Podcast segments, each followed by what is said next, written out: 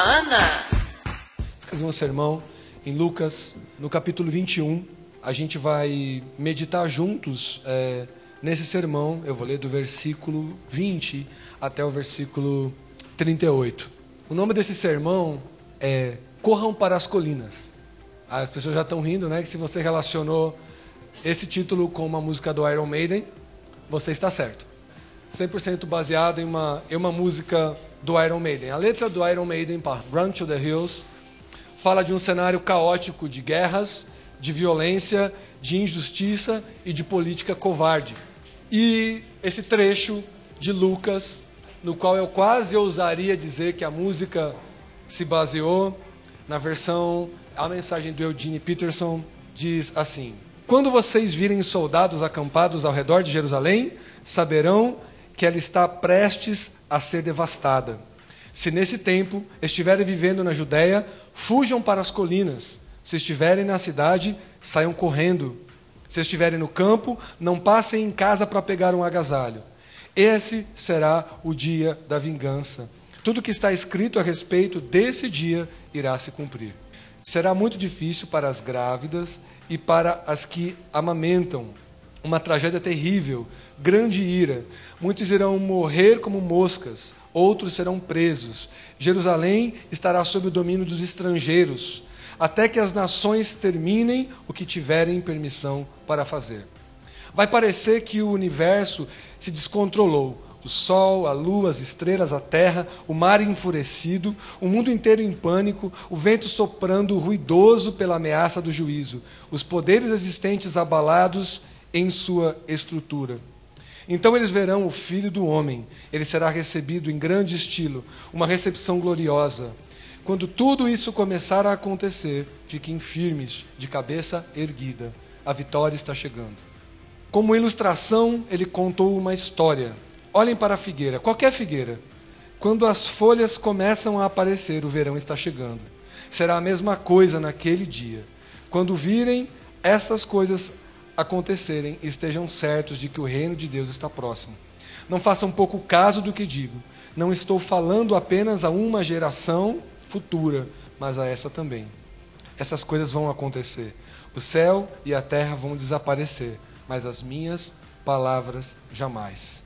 Fiquem atentos. Não permitam que a esperança de vocês se perca na roda viva de festas, bebidas e compras Senão aquele dia pegará vocês de surpresa, como uma armadilha, pois virá para todos, em toda parte e de uma vez. Por isso não durmam no ponto. Orem sempre a fim de terem força e sabedoria para encarar a situação e permaneçam firmes na presença do Filho do Homem. Ele passava os dias no templo, ensinando, mas à noite ia para o Monte das Oliveiras. Todo o povo chegava bem cedo no templo para ouvi-lo. Isso é uma palavra bem fora do padrão do que a gente está acostumado a ter aqui no Urbano. Eu acredito até que na história do Urbano é o primeiro sermão profético. É um sermão que vai de encontro a uma profecia importante, a uma descrição, ainda mais nessa versão do Dino Peterson, tão atual em que o cenário que ele coloca aqui é como se eu estivesse olhando para o mundo hoje, é como se eu estivesse lendo o jornal de hoje, é como se eu estivesse acessando as redes sociais hoje, é como se eu estivesse fazendo uma pesquisa antropológica hoje. O que está acontecendo no mundo agora.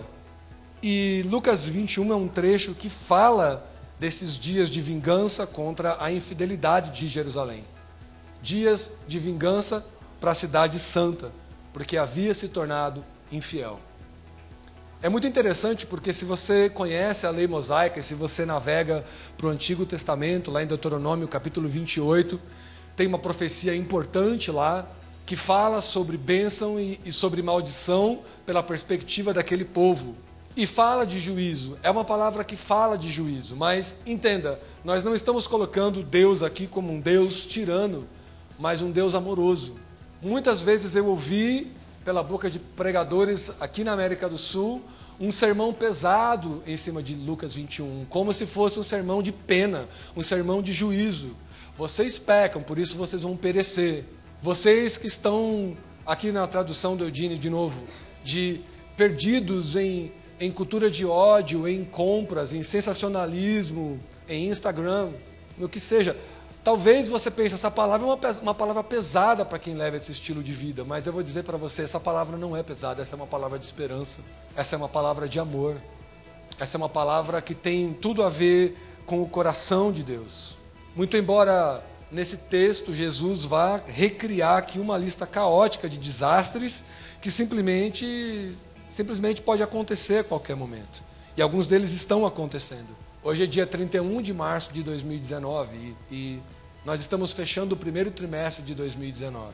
E esse é um ano que ele chega até aqui com, com tragédias em toda parte, tragédias que têm a ver com a política, uma política descabida, a perseguição, a violência, atos de terrorismo no Brasil, atos de terrorismo por toda a Europa, conflitos armados por toda parte, rumores de guerra um rumor de guerra nunca tão próximo do Brasil. Nesse momento da história, a gente vê a população venezuelana vivendo baixo uma tensão. E parece que coincide esse texto de Lucas 21. Não há como não relacionar o cenário atual mundial com o que Jesus descreve aqui: guerras, ameaças contra a ordem nacional, desastres naturais, epidemias, acusações e prisões, cultura de ódio e em toda parte traição, que aliás é o tema do meu último sermão aqui, que foi os pés de Judas. Mas o mais interessante aqui é que Jesus não diz que nós devemos temer tudo isso. Ele nos diz, ele nos fala de uma corrida para as colinas. Ele fala para a busca de um lugar mais alto, a busca da mudança de uma perspectiva, mas ele não está dizendo temam isso.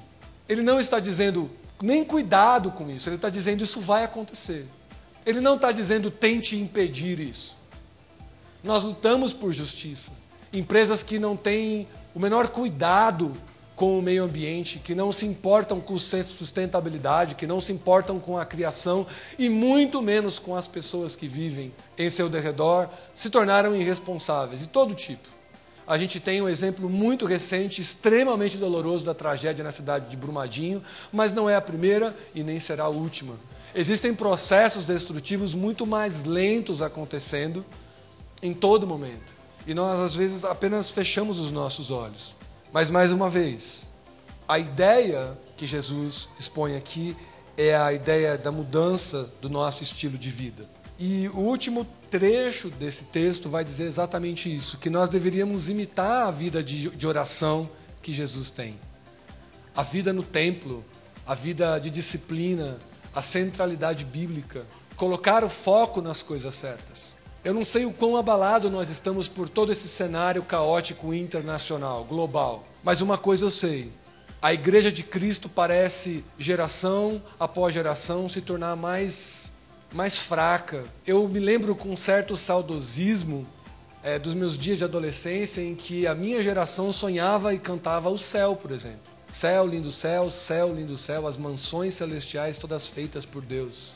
Quem era cristão já nessa época para entender essa referência, sabe que nosso sonho era a volta de Cristo. Nós dizíamos com muito mais frequência: Ele está voltando. De novo, a arte, o cancioneiro nacional estava cantando: O rei está voltando, o rei está voltando, a trombeta está soando, o seu nome é chamado. E algo aconteceu na nossa mentalidade em que se desagrava tudo isso em nós, ou que as notícias são tão recorrentes que se tornam banais, e a gente perde esse temor que nos leva para perto de Cristo, essa ameaça que nos leva a se colocar de joelho. E como nós somos hipócritas nisso?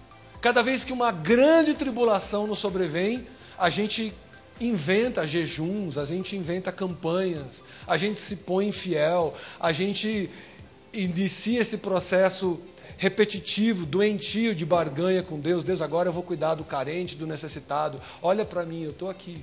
Agora eu estou endividado, Deus. Me dá uma fórmula para transformar 1.520 reais em 1 milhão e 42 mil reais. Isso se vende porque o povo desacreditou no que é essencial e nós queremos viver um sonho. E de novo, a palavra de Deus não está colocando aqui nenhum escape e nenhuma coisa assombrosa. Eles estão dizendo essas coisas vão acontecer. E é muito curioso porque a gente tem uma visão muito limitada de todo o cenário sociopolítico do momento de Jesus. bons teólogos têm se aventurado no panorama do Novo Testamento, o que estava acontecendo ali. Existe um entendimento muito claro do que Roma significava naquele momento, do que as políticas é, sujas significavam naquele momento, o que a distorção social estava fazendo com o povo naquele momento, o que foi o julgamento de Jesus. Tudo isso está muito bem escrito e coincide brutalmente com os nossos dias. E cada versão da Bíblia que eu fui conferir nesse texto mais se parecia com os nossos dias. E eu vou dizer para vocês: o rei está voltando. Além de todas as outras coisas que esta comunidade de fé acredita e defende, nós respeitamos as profecias que estão na palavra de Deus, pois a palavra não vai mudar. E não tem jeito de eu não ter essa conversa com vocês, porque está escrito que quando isso tudo começar a acontecer, o reino de Deus estará próximo. Eu não ouso cronologicamente dizer quão próximo é. Porque se eu dissesse para vocês que seguramente não seria nesse século, lá vamos nós relaxar tudo de novo. Eu não sou um pregador dos anos 80, mas assim, às vezes me dá uma saudade, porque o cara tocava o terror mesmo, né? Chegava para comuni a comunidade e falava assim, ó, nem todo aquele que me diz Senhor, Senhor, entrará no reino dos céus. Cuidado com a tua vida, porque naquele dia ele vai dizer: Eu não te conheço. Isso aí faz maluco chacoalhar o traseiro no, no banco da igreja pesadamente. Mas, por essa perspectiva prática, não é de condenação que nós estamos falando, mas de amor, de renovação de esperança. E eu queria que você se apegasse muito mais com Deus por causa da tua esperança. Eu não preciso ir muito longe na exposição da minha vida para te dizer que a minha esperança se esgota continuamente. Há uma série de processos, e eu sei que a sua também, em que você simplesmente desiste. É muito doido. Eu conheço muita gente que falou, cara, se fulano foi eleito presidente, eu estou fora do Brasil, eu vou para outro lugar. Como se outro lugar fosse melhor, o sonho da Europa, né? Senta com o Bax e pergunta como é o dia a dia em Amsterdã. Tem umas coisas muito loucas, tá ligado? Tem umas coisas muito doidas. Pode perguntar se eles comem bolo de maconha lá, porque eles comem. E é muito doido, cara. Teve um almoço lá que estava todo mundo, né, acisada, bem episcopal assim o almoço. E a gente começou a falar assim, tem, mas é verdade, mano, você compra maconha lá e fuma mesmo. Ele falou, não, você pode até ir do lado da polícia e acender um beck, tá ligado? Para a polícia lá tá tudo bem. Se você quiser, ele até segura o beck para você tirar uma foto. E eu não sei quantos cenários existem. Mas eu sei uma coisa: que por mais caótico que seja o Brasil, nós precisamos ter esperança na nossa pátria. Nós precisamos ter esperança no nosso Deus. Nós precisamos ter esperança no reino de Jesus. Nós precisamos considerar as Escrituras, saca? E vocês talvez digam assim, pô, Evandro, mas agora, mano, sermão profético, o que aconteceu, bicho? Você bateu a cabeça? Eu não bati a cabeça. A maioria dos cafés da manhã eu tomo com a Assis Goulart, porque nós trabalhamos juntos. E uma coisa que se tornou quase que uma brincadeira entre a gente é antes de ligar a televisão, a gente diz um para outro assim: o que está acontecendo no mundo hoje, né? O que, que será que aconteceu? E aí, assim, a gente tem tragédias atrás de tragédias acontecendo no mundo hoje. E não há como isso não flertar com a nossa, com a nossa condição espiritual, com quem nós realmente somos. Mas a palavra de Deus continuará sendo a nossa última, verdadeira e permanente resposta.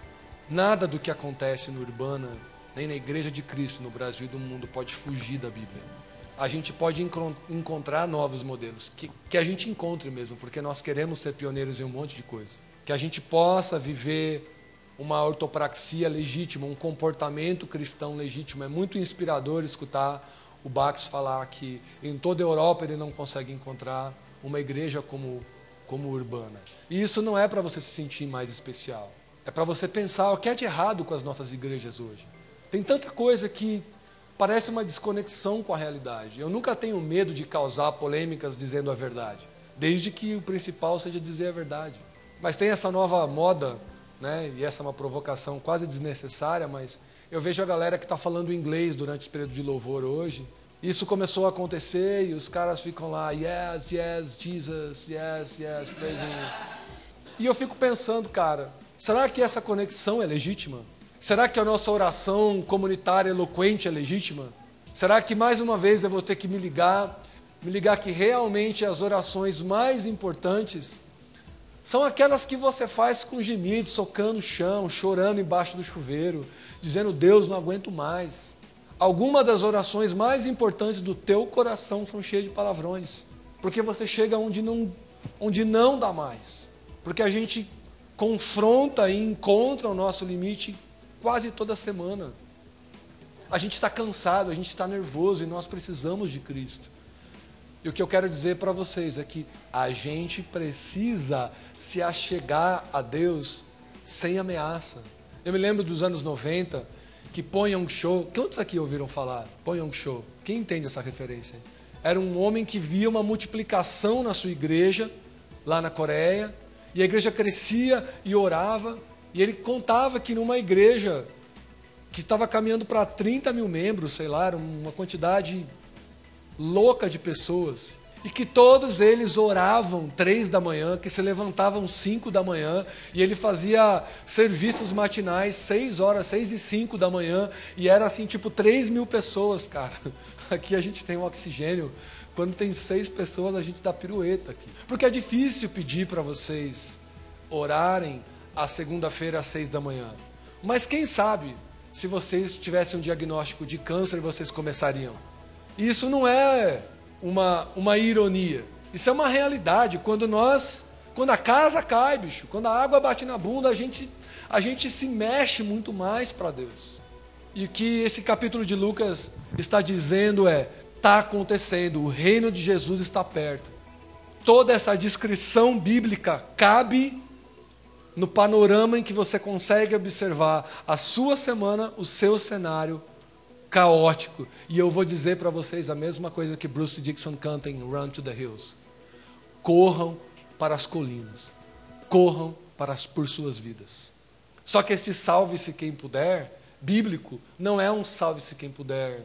É uma coisa muito mais parecida com Neemias chegando para reconstruir Jerusalém, não conseguindo ver nada ali do, do mesmo andar em que ele estava. Ele busca um lugar mais alto para observar as coisas de cima. É como o Salmo 61. Me leva para uma rocha mais alta que eu, para que eu possa. É disso que eu estou falando. É de uma nova paixão espiritual. É de um novo relacionamento com Cristo. É a ortopraxia. É a prática do bem que está no Senhor. É fazer da Bíblia sagrada ter um manual de fé e de prática.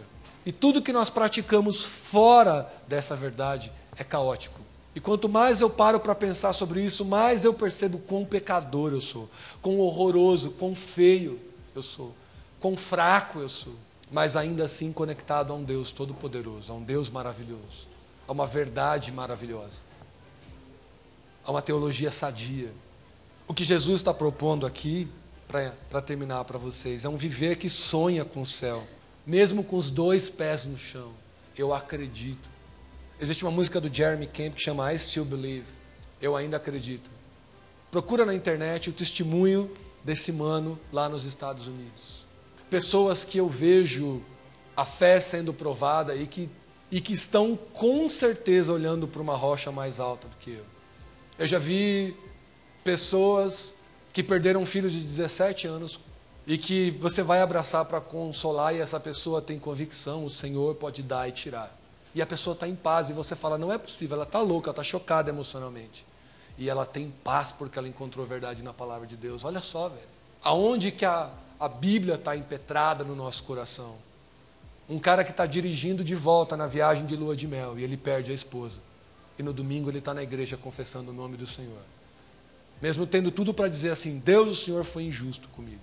Viver numa sociedade que te rejeita pela tua sexualidade, que te rejeita pela tua orientação política, que te rejeita pelo teu sotaque, que te rejeita pela sua maneira de vestir.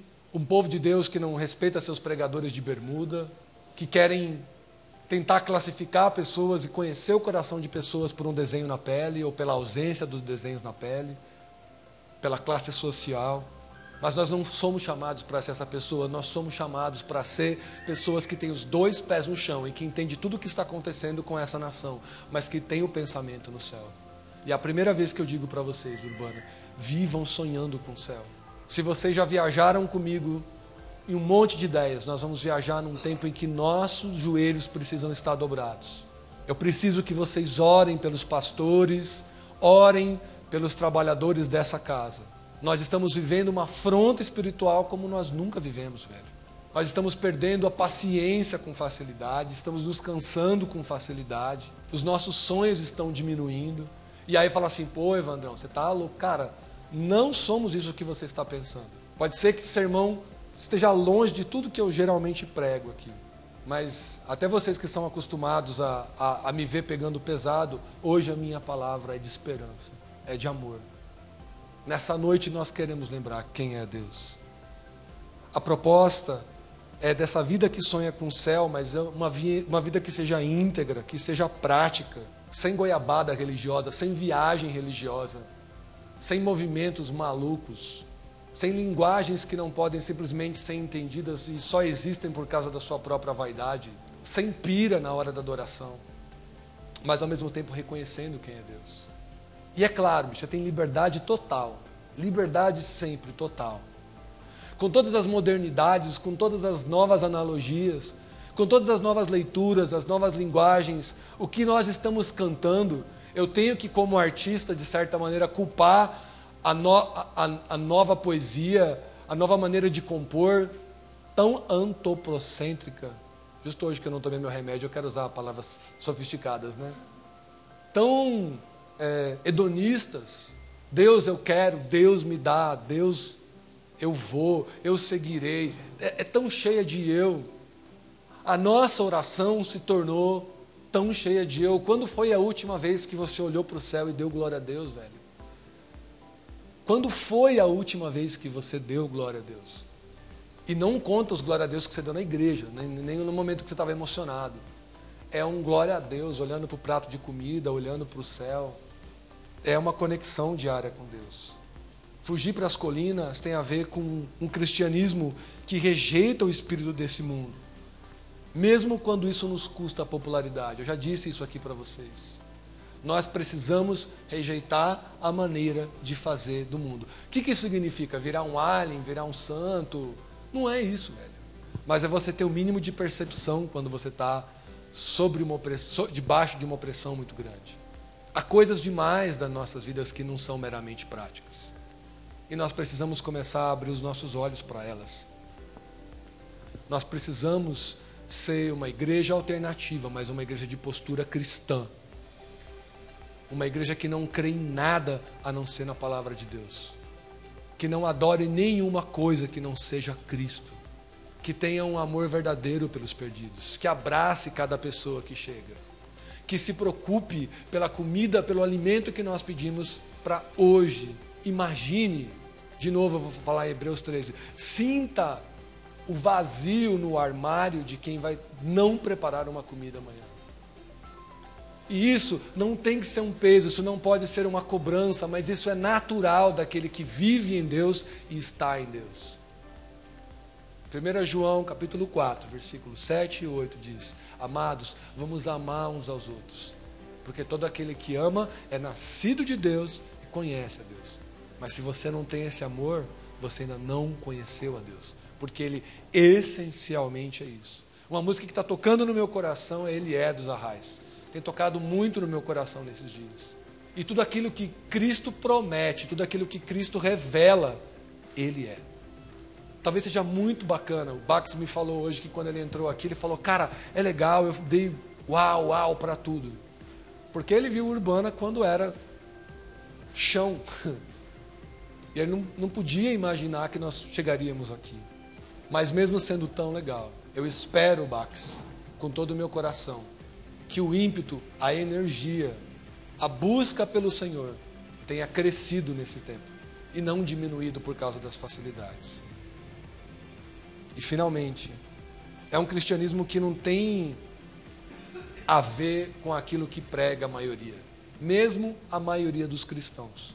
Às vezes a igreja brasileira ou a igreja é, mundial começa a acreditar numa nova teologia, eu vivi isso nos anos 90 e eu vi uma igreja nascida em São Paulo que tinha tudo a ver com missões urbanas, uma igreja que tinha missão no seu DNA. Eu vi uma denominação inteira se apaixonar por dinheiro. Ah, não foram os líderes, não foram os líderes. Eu vi uma denominação inteira se apaixonar por dinheiro. Eu vejo um cristianismo de igrejas elitizadas. Como isso é possível? Tem igrejas nesse país que são igrejas para playboy, meu irmão. É tipo, chega o cara, o cara olha pro carro do maluco, com que carro o cara chegou, velho? Olha onde nós fomos parar. Será que o nosso viver, Cristo, nós sonhamos o céu? E na interpretação desse texto, o Eugene Peterson sugere que a morte não é a pior coisa que nos pode acontecer. E nem o sofrimento pessoal. Ele fala que a rejeição que a gente tanto teme nesses dias de, de stories, de Instagram, de redes sociais, o medo que a gente tem de rejeição, não é a pior coisa que pode rolar. E ele fala, e nem mesmo a pobreza é sinal de que tudo está dando errado. O pior que pode nos acontecer, aí eu digo a vocês, é a gente não ter sentido pelo qual viver. O reverendo Martin Luther King disse: se você não tem uma causa pela qual você daria a vida, provavelmente você não tem motivo de viver. E eu te perguntaria: que, que causa é digna? E aí, como amigo, eu vou dizer para vocês: a única causa que é, que é digna é a causa do reino de Jesus. Por ser um reino de esperança, que compreende tudo o que se pode fazer em termos de bondade, de dividir o que tem, de amar incondicionalmente, de se importar com as pessoas, de oferecer as suas casas, de fazer a correria, de ser íntegro, de ser justo, de ser honesto, de trabalhar duro, de ser disciplinado, de estudar, de procurar equilíbrio pessoal. Tem a ver com conhecer profundamente e imitar o caráter de Cristo. E o Wagner tem falado muito isso comigo. Cristo acima da religião. O Evangelho manifesto em Jesus, não manifesto pela igreja de Jesus. Percebe? Tem uma diferença gigantesca aí. Até porque tudo que a gente faz tem intenções boas e tem intenções ruins, mas isso é, é tema de uma outra preleção. Precisamos chegar no nível de relacionamento com Jesus que não nos faça de um teórico ou de um artista que nunca irá encontrar o amor. Eu conheço gente que explica o amor, ó, de cor e salteado, mas nunca encontrou o amor. Eu conheço gente que canta o amor e nunca encontrou o amor. Eu conheço gente que prega o amor, mas que nunca encontrou o amor. E eu conheço teólogos e mais teólogos que nunca perceberam o carinho de Deus numa flor. O que difere? Esse olhar para Deus, esse olhar para Jesus. A gente pode facilmente perder o nosso senso de propósito, a gente pode ver a desesperança e o desânimo ganhando mais espaço. Isso está acontecendo com a gente, isso está acontecendo no Brasil inteiro. A galera que está ajudando a pastorear a urbana, os homens e mulheres, estão em contato com líderes de igrejas alternativas em todo o Brasil. E você quer saber? Está todo mundo cansado. E quão assustador, mas quão é, é libertador quando alguém simplesmente confessa essa fraqueza. Recentemente, um grande amigo meu, um homem de Deus aqui do Brasil, confessou publicamente a sua fraqueza. Ele pediu ajuda. Ele disse: Olha, minha alma já era, eu preciso de ajuda. E eu confesso a vocês que isso também tem acontecido comigo. Manhãs e tardes em que a minha alma simplesmente se perde, mas eu sou reencontrado em Cristo. E é isso que eu queria deixar para vocês, o mais importante porque a ideia de hoje não é assustar, como tantas vezes eu assustei vocês aqui, mas é dividir com vocês a boa notícia que nós não estamos sem Deus em nenhum momento. A boa notícia de que nós não estamos desligados do corpo, mas que nós estamos nele, caminhando para o encontro dele. Ele conta os dias do nosso reencontro. E eu creio que Jesus voltará. Se você pensa que pelo meu jeito despojado eu não sou um servo de Deus que sonha com o céu e que crê que Jesus Cristo voltará em glória, em triunfo, para levar a sua santa igreja universal. Você não me conhece. Sonhe, sonhe com o teu cântico, com a tua dança em ruas de ouro. Sonhe em louvar a Deus eternamente. Sonhe em contemplar a face de Deus um dia. Em ter uma vida digna de deixar um legado. Vocês mais jovens que estão construindo família, sonhem com cada coisa que essa família será para Deus, que ela pode mudar. Esse tem sido o nosso desejo e que a gente vá em encontro dele. Não tenha medo. O mais simples ato de fé muda toda a circunstância.